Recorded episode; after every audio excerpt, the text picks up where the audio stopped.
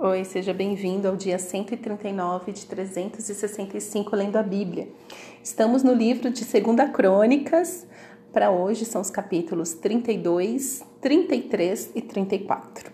Então, aqui eu quero falar com vocês sobre o finalzinho do reinado de Ezequias. Ezequias, que restabeleceu o culto ao Senhor, que restabeleceu o altar, né? E eu estava falando quanto eu amo o culto. Eu amo o culto porque eu amo adorar a Deus. Eu amo o Senhor. Vou te falar, não tem nada, nada, nada, nada mais maravilhoso do que amar Jesus. A vida com Jesus é maravilhosa.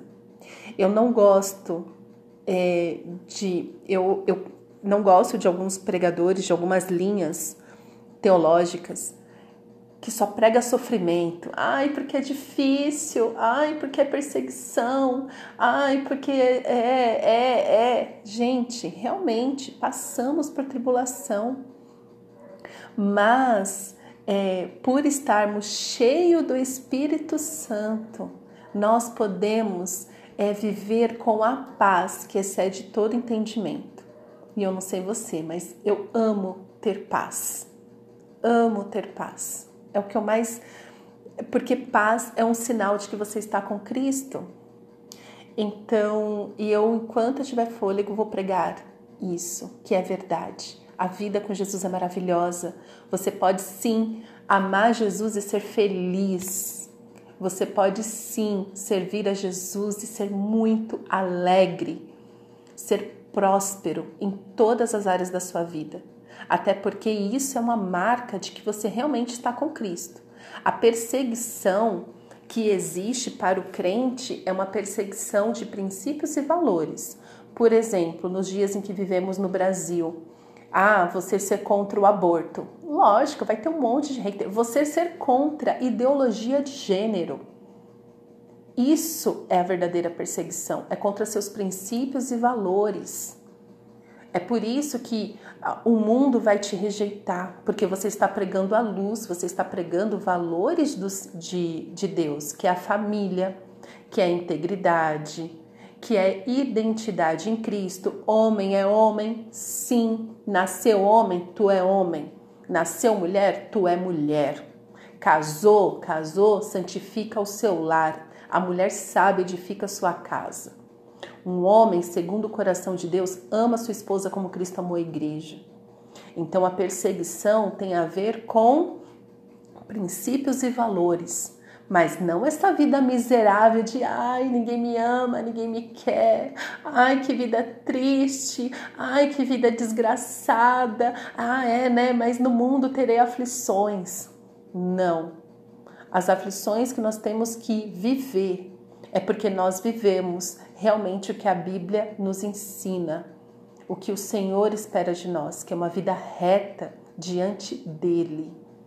Este é o tipo de aflição que tem que perseguir o crente e não essa tristeza mundana de querer ser aceito por todo mundo, ser o legalzão. Sim, você será perseguido quando você se posicionar a favor da família. Sim, mulher, você será perseguida quando preferir ficar em casa educando seus filhos, cuidando do seu lar, do que estar à frente de uma empresa. E sim, homens, vocês serão afligidos quando decidirem ser o provedor da sua casa. Real, real, como Deus determinou que fosse. Nada contra a mulher trabalhar fora. Não é isso que eu estou falando. Você pode sim trabalhar fora e ser uma mulher virtuosa. Claro que pode. Mas quando você coloca a sua vida na, no direcionamento do Espírito Santo, vai ter perseguição, mas uma perseguição contra princípios e valores. E aí entra o que eu quero falar com vocês hoje sobre as provações que o Senhor nos submete. Mas de novo, a vida com Jesus é maravilhosa, porque não, uma pessoa cheia do Espírito Santo é, uma, é o tipo de pessoa que transborda paz, mansidão, domínio próprio, amor, alegria. Vamos lá, então, é, o finalzinho do, da vida de Ezequias está no capítulo 32, a partir do verso 24, que fala: Por esse tempo, Ezequias adoeceu de uma enfermidade mortal. Então orou ao Senhor, que lhe falou e lhe deu um sinal. Mas Ezequias não correspondeu aos benefícios que lhe foram feitos, pois o seu coração se exaltou. Por isso veio grande ira sobre ele, sobre Judá e Jerusalém. Porém, Ezequias se humilhou, e por ter se exaltado seu coração, ele, os moradores de Jerusalém, a ira do Senhor não veio sobre eles nos dias de Ezequias. Então aqui mostra os altos e baixos da vida do crente, né? Então ele foi lá, restabeleceu o culto, estava tudo lindo, todo mundo amando a Deus, aí ele começou a se achar, né? Então não correspondeu aos benefícios. Ele começou o quê? Ficar soberbo, orgulhoso, começou a achar que ele era o cara. Ninguém aqui é o cara. A gente só é alguma coisa porque dependemos de Jesus. Então o Senhor veio, acendeu a ira contra ele e ele fez o quê? Se humilhou ele se humilhou, se arrependeu dos seus maus caminhos. Então o mal que deveria afligi-lo não chegou sobre ele, porque ele se humilhou. Então, se tem algo na sua vida que você quer que realmente mude, se humilhe. E não é uma humilhação segundo o mundo. Quando você entender que você está errado, mas ainda não tem um coração quebrantado, clame. Espírito Santo, quebra o meu coração. Me leva a este lugar de humilhação que que atrai, que faz transbordar a misericórdia de Deus na minha vida. Não é essa humilhação, como eu estava falando, da perseguição vazia, de ai, o mundo me odeia, ninguém me ama, ninguém me quer. Não. Não é essa humilhação de você ficar implorando para as pessoas gostarem de você. Nem para Deus, você não tem que implorar que Deus te ame, porque Ele já te ama. Mas esta é uma humilhação que é sobre arrependimento. Entender que você pecou, entender que você precisa que a misericórdia do Senhor te cubra para que aquele, aquele erro seja reparado. Verso 27. Ezequias teve riquezas e glória em grande abundância, construiu depósitos para guardar a prata, ouro e outras pedras preciosas, as especiarias, os escudos e todos os objetos de valor. Também construiu armazéns para a colheita do cereal, do vinho e do azeite, estrebarias para toda espécie de animais e currais para os rebanhos. Edificou cidades e teve ovelhas e vacas em abundância, porque Deus lhe tinha dado muitos bens. Também o mesmo Ezequias tapou o manancial superior das águas de Gion e canalizou para o oeste da cidade de Davi. Ezequias prosperou em toda sua obra.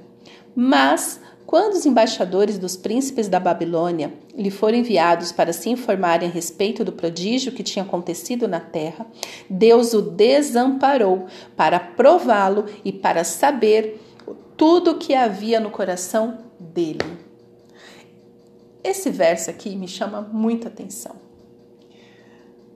Então, aprovação de Deus, então assim, como assim Deus abandonou ele? Deus está sempre presente. Porque fala que assim, o Senhor, ele está em qualquer lugar que a gente vai, ele está sempre com a gente. Sempre, sempre, sempre. sempre. Fala de novo, sempre. Mas aí fala assim: é, Deus o desamparou para prová-lo e para saber tudo o que havia no coração dele. Então, são nos momentos de provação que realmente nós mostramos quem nós somos. Neste caso, que acontece ainda hoje, não é que Deus desamparou e falou se vira aí sozinho. Mas sabe aqueles momentos que você está vivendo que você sente que assim, Deus, cadê você aqui? Pai, cadê o Senhor? O Senhor é meu Pai. Eu estou vindo aqui te procurar. Então, assim, é como se Deus ficasse sentado, te observando, sem que você perceba que ele está te observando. Para quê? Para provar o seu coração. Por que esta provação? Porque são nos momentos de provação onde você mostra o que realmente está oculto. Quais são os seus verdadeiros medos? Quais são o que realmente preenche o seu coração? Onde está o seu temor? Porque assim, adorar a Deus quando tudo vai bem, que nem falou assim, ele, antes disso, lembra que aqui está escrito, ele prosperou em toda a sua obra. Ele andava em prosperidade. Ele não devia nada para ninguém. Ele não esperava nada de ninguém. Ele já tinha tudo que ele precisava. Ele prosperava em tudo. E foi exatamente quando ele prosperou em tudo que, de repente, ele começou a se achar o cara, ficar orgulhoso. Então, Deus enviou, Deus permitiu, porque tudo é, é, tudo é tudo é permissão de Deus. Por isso que lá na frente, lá no o apóstolo Paulo diz que não veio sobre nós tentação que não pudéssemos suportar. Por quê? Porque Deus permite, permite para o quê? Para que você se fortaleça. Para que você tenha consciência de quais são as suas limitações. E principalmente para que você tenha absolutamente certeza que sem Jesus você não é nada. nada, nada, nada, nada. E de novo, a vida com Jesus é maravilhosa. Então, o Senhor, é quando ele nos desampara, quando parece que o Senhor desamparou, é para provar o nosso coração. Para que saibamos o que realmente havia, né? Então fala assim, para saber tudo que havia no coração dele. Deus não sabe o que está no seu coração? Claro que sabe. Deus sabe de tudo, né? A, a, palavra de Deus também diz: antes, antes da palavra me chegar à boca, o Senhor já sabe o que eu vou dizer, porque Deus sabe de tudo, porque Ele é onisciente. Ele sabe o que aconteceu ontem, o que acontece hoje, o que vai acontecer amanhã, porque Ele é eterno. Ele é eterno.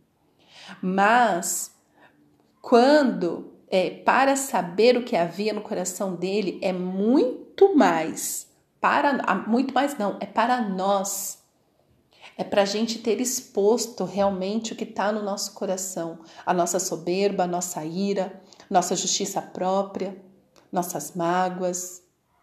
Então teve uma é, teve uma vez que o Espírito Santo me confrontou sobre a minha justiça própria, que eu era uma pessoa cheia de justiça própria, e é um pecado que volta e meia que quer voltar para o meu coração. Mas era isso, assim, quando eu vi aquele meu pecado exposto, meu coração exposto, que eu vi toda aquela soberba, aquela justiça própria, me veio junto, assim, um temor.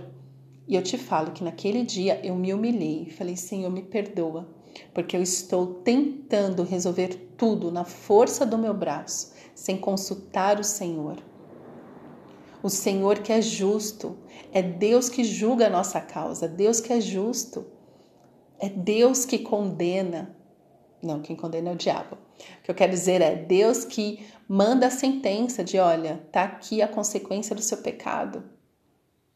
Mas é melhor sofrer as consequências do nosso pecado é, debaixo da graça de Deus do que debaixo da, da condenação do inimigo. Então não é o diabo que é, não é Deus que condena, é o diabo que condena. Mas Deus permite sim as consequências do nosso pecado, que foi o que nós vimos com Davi. Quando Davi pecou, Deus ainda manda ele escolher entre três consequências. Ou seja, pecou, vai ter consequência, querido. Deus não anula a consequência. Deus pode sim suavizar a consequência. Por isso que aqui nós lemos assim: olha, a ira de Deus acendeu, mas não chegou no dia deles, mas em algum momento chegou a ira de Deus.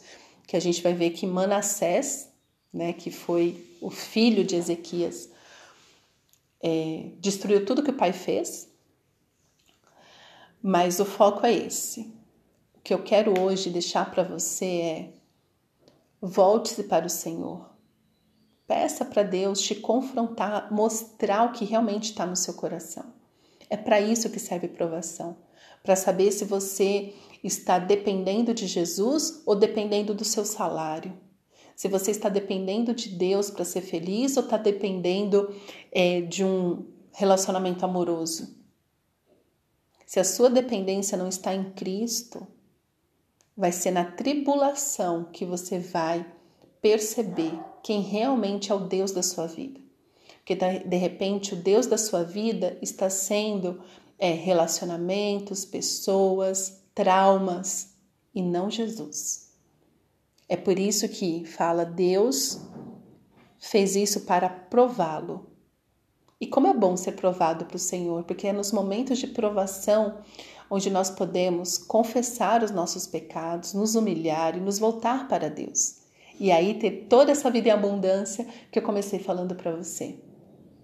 É na aprovação, quando nós enxergamos Jesus nos fortalecendo, é que nós também vivemos a cura do Senhor. A cura. Não tem nada que você viva que Jesus não possa curar. A cruz de Cristo resolve todas as coisas. E uma vez resolvida, uma vez curado, bora ser feliz. Bora testemunhar desta cura maravilhosa que Jesus opera em nós. E é na tribulação que isso acontece. É quando seu coração é revelado. Amém? Pai, obrigada pela tua palavra. Eu quero te pedir, Senhor, que o Senhor venha nos, nos provar mesmo. Ó Senhor, há tantas pessoas têm Tantos irmãos em Cristo têm passado por tantas coisas, mas eles não têm conseguido enxergar o que realmente está no coração deles. Então, quero te pedir, Paizinho, que essa pessoa que está me ouvindo agora, ela possa ter clareza do pecado que ela está cometendo. Que ela possa ter clareza do que realmente está no coração dela. Um coração que está distante de ti. Prova, Senhor, essa pessoa mas transborda também sobre a vida dela a tua misericórdia, a tua graça e cura, Senhor, essa pessoa de todas as mazelas pelas quais ela tem passado da rejeição, da insubordinação, da rebeldia, da falência espiritual e também financeira. Opera, Jesus um milagre na vida dessa pessoa. Cura essa pessoa completamente para que ela possa ser feliz em ti e transbordar essa felicidade de tal maneira que se torne um testemunho da tua graça, da tua cura para todos que convivem com ela. É o que eu te peço, Paizinho, em nome de Jesus. Amém.